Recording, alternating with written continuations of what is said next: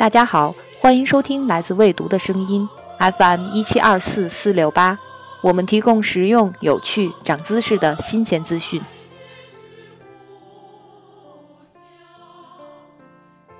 如果要用一个词涵盖爱和包容，那一定是外婆吧。往往在我们出生时，外婆就已经过半百。记忆中，外婆似乎本来就是那样一个慈祥老人的样子。但时间对每一个人都是公平的，有迟暮就有青春。不要以为曾经的世界不如现在斑斓。蜡烛快要燃尽，哪怕是一阵稍微急促的呼吸，都可能让它熄灭。今天就让我们听外婆讲述她的青春，让她曾经的热血在我们的记忆中鲜活。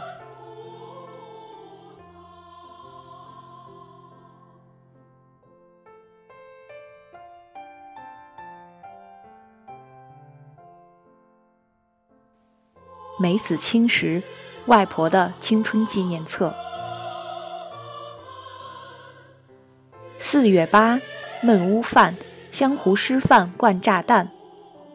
即便在浙江松阳县本地，今天恐怕也没有多少年轻人能准确地理解这句顺口溜的含义。乌饭是用染成乌黑色的米炊制而成的米饭。农历四月初八吃乌饭是浙江一带的民俗。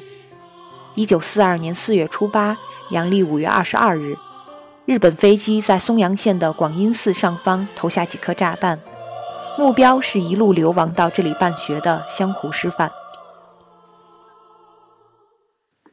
外婆刘梅香这时十九岁，正在湘湖师范念一年级。即便七十三年后，她的回忆仍如此清晰。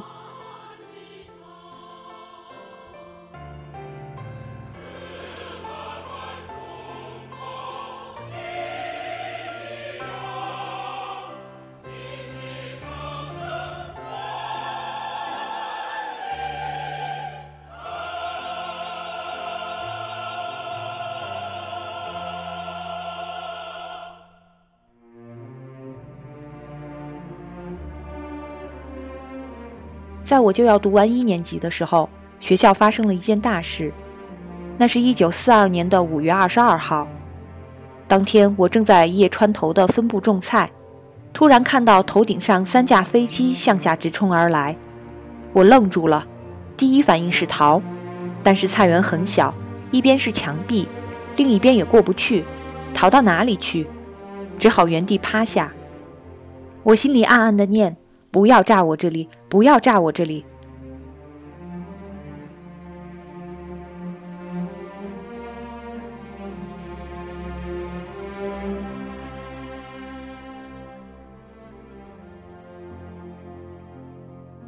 这次轰炸的结果是六位同学、一位工友牺牲，另有三十四人受伤。那些尸体据说血肉模糊，有的肚肠都飞到树上挂起来。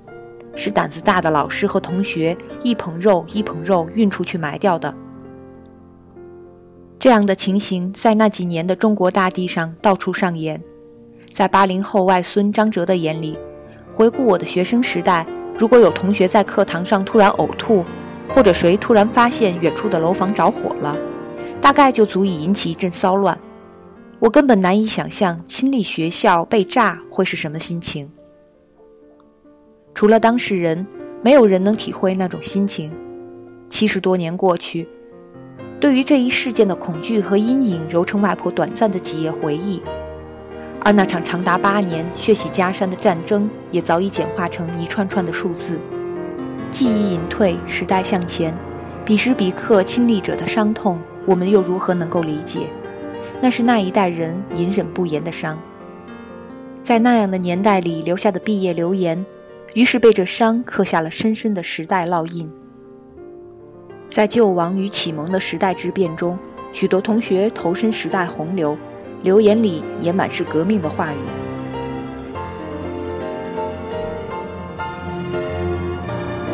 空口号是无济于事的，像画饼不足以充饥一样。人类应该平等的，可是现在呢？这就得用力去打碎魔鬼的头颅。梅香同学免之，天青，一九四四年六月三十日，乡师新庄。一九三七年十一月，淞沪抗战以上海陷落告终，临近上海的杭州危在旦夕。十二月，为了阻止日军继续南下，由著名桥梁专家毛以升设计、刚刚建成通车才八十九天的钱塘江大桥，被毛以升亲自炸毁。而在此之前的一个月，湘湖师范已经不得不从紧邻杭州的萧山举校南迁。这所由陶行知先生创办。秉持乡村教育理念，享有浙江的小庄美誉的乡村师范学校，在时任校长金海关的带领下，筚路蓝缕，一路辗转至义乌、松阳、庆元、景宁等地，流亡办学八年多之久。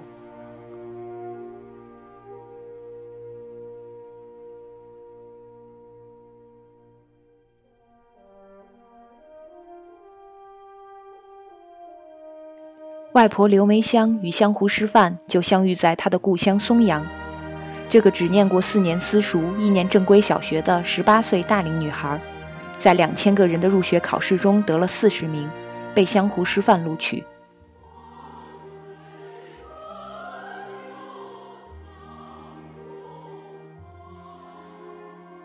那是一个仍然相信知识可以改变命运的时代。她在这里遇到师友，所受的教育。极大的影响了他的一生。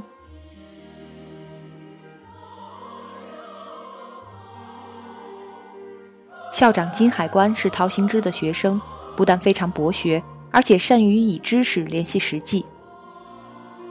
书中写道：“我有一次从广阴寺去古市镇上，不小心回头一看，怎么金校长走在后面？我在学校里不算十分出挑，从来没有单独同他接触过。”心里不免有点紧张。如果同他面对面，要讲啥呢？不如不讲。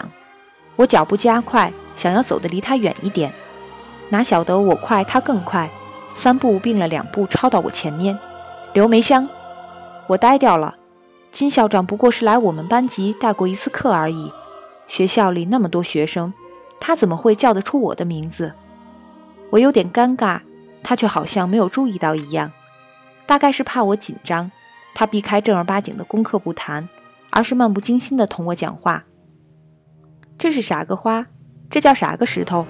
那边飞过那只是啥个鸟？我是一问三不知，完全回答不上来。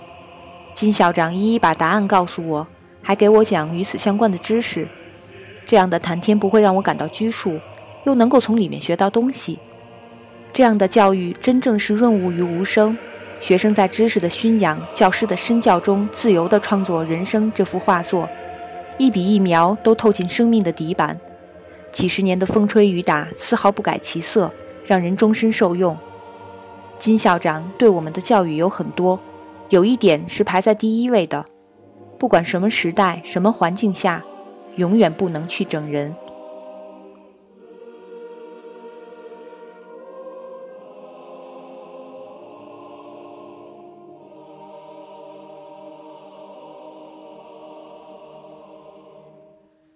文革闹得最凶的时候，外婆在杭州的新华一小教书。一向以自己是有知识、有文化的教师为荣的外婆狠狠心，把珍藏的一套线装本《红楼梦》全部烧掉，一本不留。但最让她痛心的还是和外公的结婚照，因为是穿着婚纱西装照的，为了不被人说成资产阶级情调，她拿着剪子一刀一刀把头纱、衣服剪去。只留下光秃秃的两个大头。书中此处的回忆，外婆记得是丢到脸盆里烧掉了，但在叔父死之后，又意外地发现了这张部分残存的照片。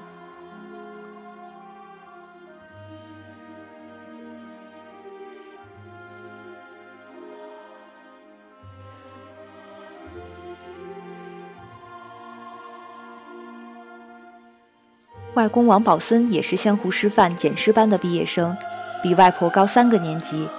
在校时，他们并不认识，直到工作以后的一九四七年才接触起来。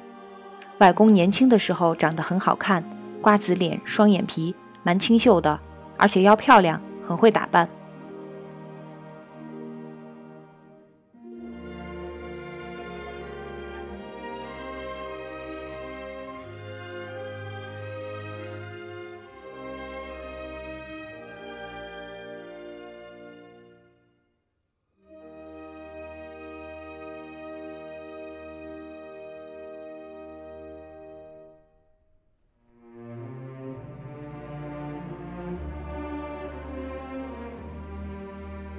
他们1950年结婚，结婚的仪式包括去延陵路上的汇光照相馆拍照，在旁边的面馆吃炒面，然后去太平洋电影院看《青年禁卫军》。蜜月旅行也有，结婚的第二天就是星期天，两个人把西湖逛遍，一直逛到十几里外的古荡。如今这里都已经是繁华的杭州城区了。一九九九年，外公去世，外婆在校友通讯录上歪歪斜斜的在外公的名字上用铅笔画上了框框。之所以歪歪斜斜，要么是不够用心，要么是无法用心。而在通讯录的另一页上，被框住的名字更多：红色、蓝色、黑色、钢笔、铅笔、圆珠笔。没有被框住名字的人不一定还在。被框住的人却一定不在了。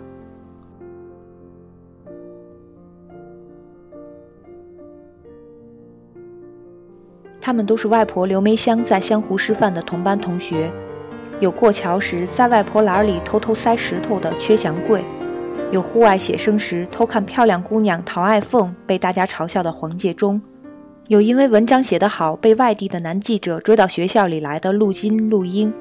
也有在学校里到处帮人洗衣服的穷苦孩子于伟英。幸好跟外婆最要好的几个同学都还在：陶爱凤、楼廷芬、金竹、潘先华。外婆说，所有同学里，我同陶爱凤、楼廷芬，我们三个顶要好，吃饭一道吃，衣裳一道穿，钞票一道用。廷芬是诸暨人，爱凤是杭州人，日本人打过来。这两个地方沦陷了，他们都是逃难逃到我们松阳去的。在松阳，我算是主人，所以经常带同学回家，男男女女都有。婷芬、爱凤、程英雪、何无奇等等。婷芬和爱凤去的最多。其实我家里条件一般，穷不算穷，富也不算富，平时饭有的吃，菜呢素菜为主。要吃荤菜的话，鸭蛋或者米拿去卖。换了钱买肉吃。外孙张哲问外婆：“抗战的时候那么艰苦，学校里头更苦。有时候开饭，所谓的菜就只有一锅盐汤，大家拿过来泡饭。家里生活比学校好很多，为啥一定要去读湘湖师范呢？”外婆说：“一定要我讲，我也讲不清楚。没有接触过就算了，接触过就晓得，人与人之间真正是蛮平等的。”不会有人因为你穷就看不起你。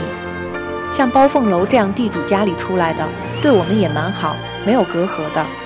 那时候的同学没有土豪屌丝之分，人际关系还没有退化到以金钱、阶层和地位来画圈的地步。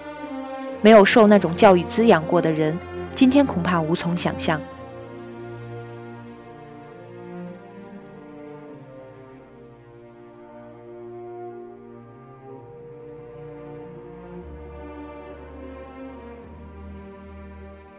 那时的学校也不禁早恋，入学考试第二名的楼廷芬和第一名的金竹，这时候都只有十四五岁，已经在谈恋爱了。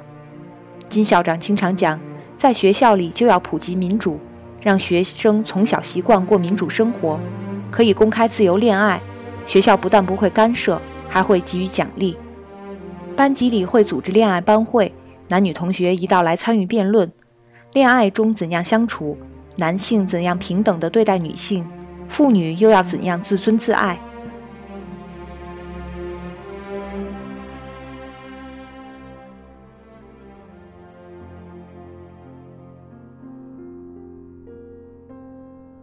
金竹跟楼廷芬有一次闹矛盾，急匆匆跑到刘梅香的房间里。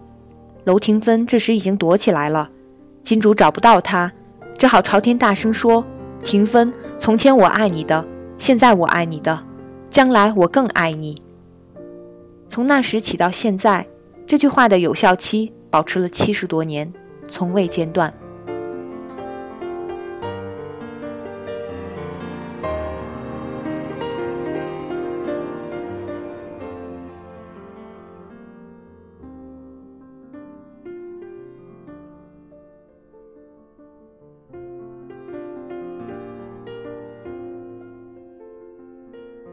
二零一五年三月二十九日，在外孙张哲的撺掇下，四位平均年龄超过九十岁、成为同学、朋友与恋人已经超过七十年的老人，再一次在杭州相聚。